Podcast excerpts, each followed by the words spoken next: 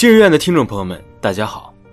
二零一九年发生了许多让女孩们惧怕未来的事情：性骚扰、PUA 操控、家庭暴力、重男轻女，无数少女经历着背叛、轻视、欺凌。今日院出品《解谜事件盒》今日院少女说明书，替千千万万少女发出了一封命运求救信。十二名少女，十二种身份。十二场极具悬疑的凶杀命案，失恋、性侵、人口贩卖、重男轻女。金人院少女说明书将视角聚焦于女性安全，采用故事与解谜相结合的全新方式，讲述了十二个取材真实事件的脑洞故事，为读者们带来一场沉浸式的互动解谜盛宴。这一次，你将化身侦探、法医、研究员，和金人院一起为正义而战。金日院少女说明书现火热众筹中，少女死亡之谜，等你破解。嗨，你来了，这里是惊人院，用故事带你走进惊人世界。本节目由惊人院、布尔什音工坊联合出品，喜马拉雅 FM 独家播出。我是惊人院研究员诗涵，我是惊人院研究员维夏。今天要讲的故事是《减肥日记》里。记录了他的死因。作者：白薇薇。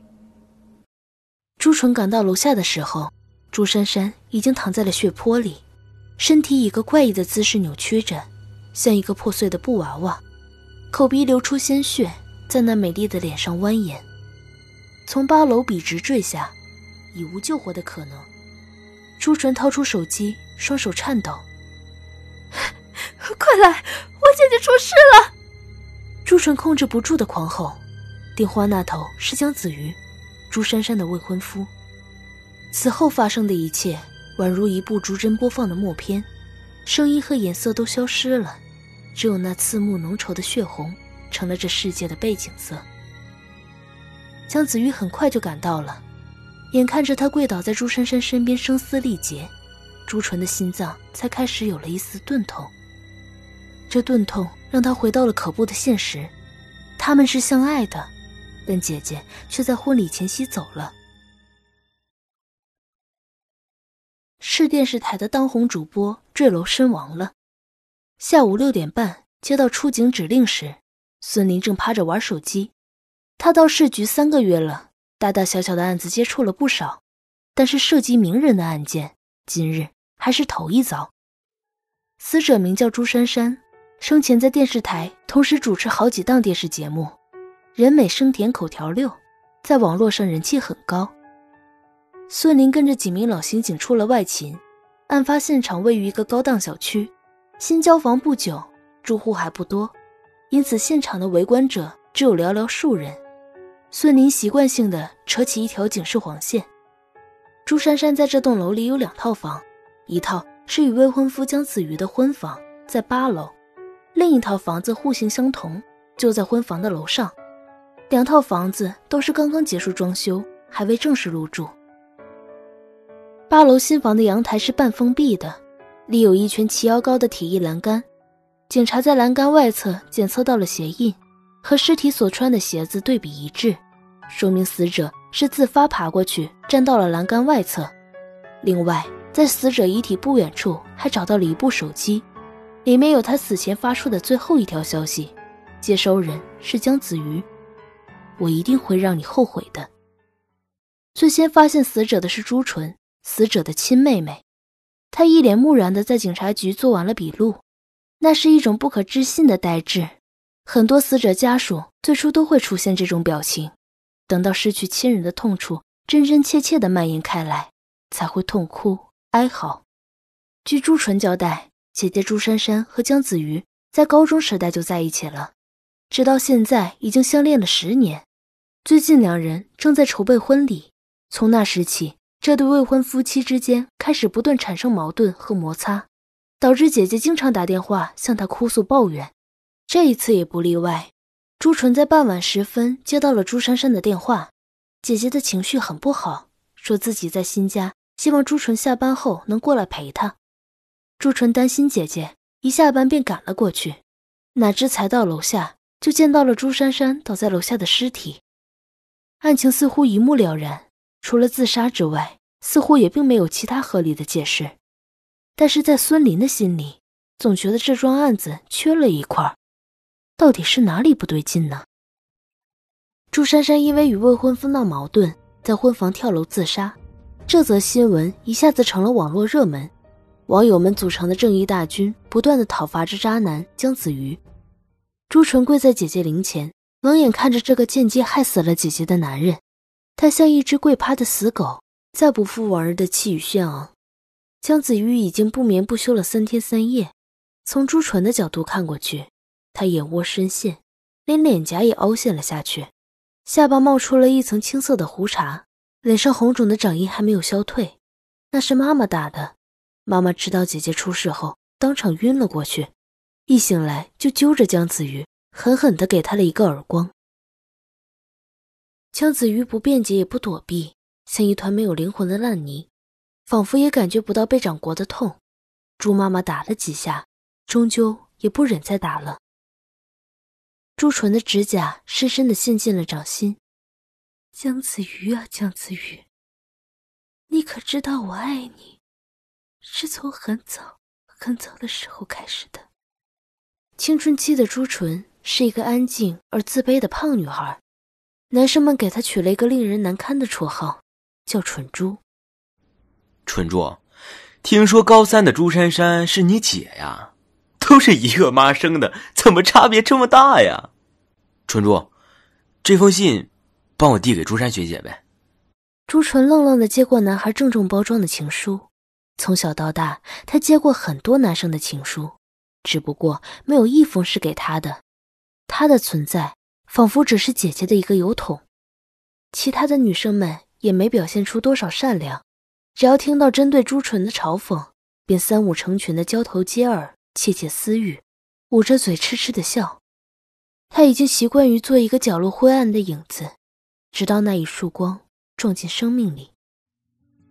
那是一个初秋微雨的早晨，朱纯在上学路上遇到了一个正在淋雨的小奶猫，身子只比巴掌大一点，可怜巴巴的瑟缩在草丛里。朱纯手忙脚乱地从书包里找到不要的试卷，想要给小猫折一个临时的小窝。他专心地做着这一切，没有留意头顶有人为自己撑起了一把伞。一直到一缕清爽的男生气息传入鼻端，他抬头，那张温暖的笑脸在第一眼就烙进了少女朱纯的心底。在他的记忆里，这个早晨梦幻的像偶像剧的开篇。他和陌生的少年用废纸给小猫折了一个盒子，约定由他把小猫带到学校找地方安置。他知道了他的名字，江子瑜，是他同校的学长。对于从来只有冷遇的少女来说，一点点的温暖就可以填满整颗心。他开始期待每天与江子瑜在废弃的体育教室相见，他们在那里偷偷喂养着小奶猫萌萌。他喜欢看着江子瑜修长的手指轻轻拂过萌萌的背脊，他温柔的神色像一朵棉花糖，让他忍不住沉溺。他也开始习惯了在人群中搜索江子瑜的身影，图书馆、林荫道、小卖部、食堂、操场，任何地方他都张开捕捉江子瑜身影的小小雷达。他和同学勾肩走着的模样，他骑车在树影下穿梭的模样。他在篮球场上飞奔跳跃的模样，他露出的温暖笑容，他飞扬的头发和衣角，每一个关于江子瑜的小小片段都被收藏进少女甜蜜的日记。偌大的校园，却只有他能和江子瑜拥有一个共同的秘密。他有时会红着脸想，萌萌就像他们的孩子，被他们共同抚养着，不断滋长的喜悦在心底生根发芽。朱纯原本暗淡的眼睛里。开始闪耀光芒。姐姐笑眯眯的捧着她的脸。我们家小丫头长大了，遇到喜欢的男生要勇敢表白呀。朱纯有些不悦，小丫头是江子瑜对她的专属称呼，即使姐姐也不能占用。但朱珊珊的话还是给了她希望。她开始努力学习、减肥，想让自己变成配得上他的女孩。她想向他表白。然而朱纯还没来得及从丑小鸭变成白天鹅，属于他的美梦就永远的破碎了。那一天，朱纯看到了和江子瑜并肩牵手的女孩，他的手轻轻拂过她鬓边的发，他凑在她的耳边说着悄悄话。他们在阳光下亲昵的模样，美得像一幅画。原来江子瑜的心口早已有了他的朱砂痣，那是他美丽的姐姐，朱珊珊。孙林找到负责此案的老队长，埋头连抽了几根烟，总觉得哪里不对劲儿啊，说说看。老刑警看着他的目光灼灼。首先是自杀的动机。一个事业有成、感情稳定的年轻美女，真的会因为跟未婚夫的一点鸡毛蒜皮的争执而自杀吗？总感觉很牵强。假之蜜糖，乙之砒霜。你眼中的成功，在他眼里可能未必如此。对了，小区的监控查的怎么样了？上一批监控啊，设备质量不过关，物业公司正在协调处理，调查取证这条路算是堵死了。孙林无奈的吐出一个烟圈，让我有些在意的还是那个女人。你是说死者的妹妹朱纯？孙林点点头。嗯，朱珊珊在八楼和九楼都有房子，朱纯凭什么就在笔录中断言她姐姐是在八楼坠下的？或许是因为朱珊珊惯常待在八楼。队长，如果您发现姐姐坠楼，首先要做的是什么？报警，找救护车。老刑警略一思索，眉头锁成了深深的八字。可是他，却首先给姐姐的未婚夫打了电话。你说的这些虽然可疑，但是却都构不成证据。别忘了，八楼的阳台确实有朱珊珊足尖向外的脚印，栏杆上又留下了她反手抓握的指纹，这些都是跳楼自杀的痕迹。如果是谋杀，凶手又是怎么让她自己站上去的？况且，她们姐妹感情非常好，她又没有充分的杀人动机。说到跳楼啊，我就不得不再提出另一个疑点了：朱珊珊当天穿的是没有口袋的连衣裙，可是她的手机却摔在尸体的旁边。有人跳楼的时候还会抓着手机吗？手机？老刑警沉吟着：“这我倒是没想到，说不定手机会是这个案件的突破口。”在静谧的夜里，有钥匙插入门锁轻轻转动的声音。朱纯怀里抱着一只猫，悄无声息的进来了。朱珊珊死后，他便有了这房子的钥匙。朱纯没有开灯，他借着月光看向阳台那个暗淡的身影，这个影子早已刻入骨血。他轻轻走到他身边，两人并肩站着，谁都没有讲话。江子瑜看着阳台下朱珊珊跌落的位置，嘴唇抿成了一条苦涩的线。朱纯脸上带着一抹淡淡的笑，这么久以来，他习惯了把每一次痛心逼成得体的笑容。渐渐的，这笑成了一副面具，让他在朱珊珊和江子瑜面前扮演好妹妹这个角色。哪怕多么想哭，咧开嘴角，还是变成了一个笑容，连苦涩。也抹得干干净净。凉风拂过面颊，他抬头望向夜空，灰蓝色的云层里有一架飞机慢慢接近北极星。它们靠近，重叠，分离，飞机不曾停留，直到隐没在云层深处，再也看不见。而北极星依然固执的、孤单的闪耀着。其实一切只是肉眼的一厢情愿。飞机和北极星之间相隔了四百多光年，永远不会交叠。就像朱纯和江子瑜，他已经不去奢求太多，这样片刻的宁静的并肩，大概此生也仅此一次了。因为，朱珊珊，是他杀死的。瞬间的杀意来不及阻截，也可能他从很早开始就想杀了朱珊珊。从他窥探到自己对江子瑜的感情，从他看向自己变得微妙鄙夷的眼神，从他有意无意在自己面前和江子瑜故作亲密，从他一次次扒开自己伤口，恨意已经在心里疯狂滋长。那一天傍晚，朱珊珊又一次把他叫了过去。他失魂落魄的坐在沙发上，大概又和江子瑜吵了一架。江子瑜是不是想跟我分手？朱珊珊突然气急败坏的说：“日子都定好了，请帖都发出去了，如果他要跟我分手，那我脸往哪儿搁？”他的眼神投向阳台。如果我假装要自杀。他一定会赶过来求我原谅他。就这样，朱珊珊给江子瑜发了一条消息：“我一定会让你后悔的。”朱纯看他小心翼翼的越过阳台的栏杆，拿起手机拍下了一张俯视脚下的照片，准备给江子瑜发过去。还没来得及点发送，朱珊珊的身体就坠向了地面。朱纯缓缓收回自己的手，直到这一刻。他才发现，这个罪恶的念头已经在心里成长，只等这一刻到来。那一份痛苦，只需要轻轻向前一推就可消弭，随之而来的却是更多的痛楚。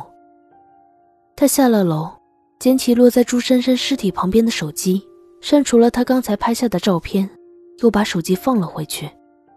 朱珊珊的口鼻有鲜血涌出，眼睛不可置信地望向天空。他听到自己咽喉金色的吞咽声，灵魂明明在颤抖，肉体却冷静的出奇。孙林大力推开队长办公室的门：“队长，你快来看看。”孙林戴上手套，点开朱珊珊的手机相簿，拉到最近删除选项。朱珊珊用的是苹果手机，照片删除后还会在最近删除中保留一个月。最新的一张照片是一张阳台俯拍图。从照片中拍到的斜肩看来，这是朱珊珊坠楼前的一刻。队长蹙起眉头，他在跳楼之前还拍了一张照片。是啊，总不会是想发个朋友圈纪念一下吧？或许是想发给某个人。队长低沉着嗓音说：“江果然还是老的辣。”孙宁赞同的点点头，指着照片上端的时间说：“六点零五分。”朱珊珊向江子玉发出了最后一条消息，六点零八分拍下了这张照片，应该也是想发给江子玉，但是这张照片却被删除了。删除这张照片的人就是杀死朱珊珊的凶手。可是你又怎么确定这张照片就是凶手删的呢？朱珊珊完全可以自行删除照片呀。或许这张就是朱珊珊觉得没拍好，想重拍一张，结果一失足就摔了下去。如果只是一张单纯的俯拍图，那自然也说明不了什么。可是这张照片已经清楚的交代了凶手的身份，而且在拍下照片的时候，凶手就站在朱珊珊的背后。小孙，你就不要卖关子了，这张照片到底有什么特别之处？队长，你看，这个车牌号我查过了，是朱纯的，所以说朱纯并不是在案发后才到的现场，早在六点零八分，他的车。就已经停在了楼下。已经等了十年的告白，或许这辈子都没有机会再说出口了。朱纯侧过头看了一眼身边的江子瑜，今天他要向他告罪。你不要再自责了，他不是因为怪你而自杀，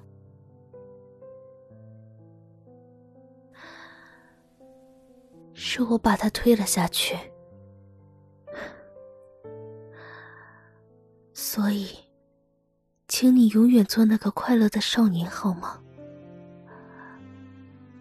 如果不能爱我，那么就用恨来铭记吧。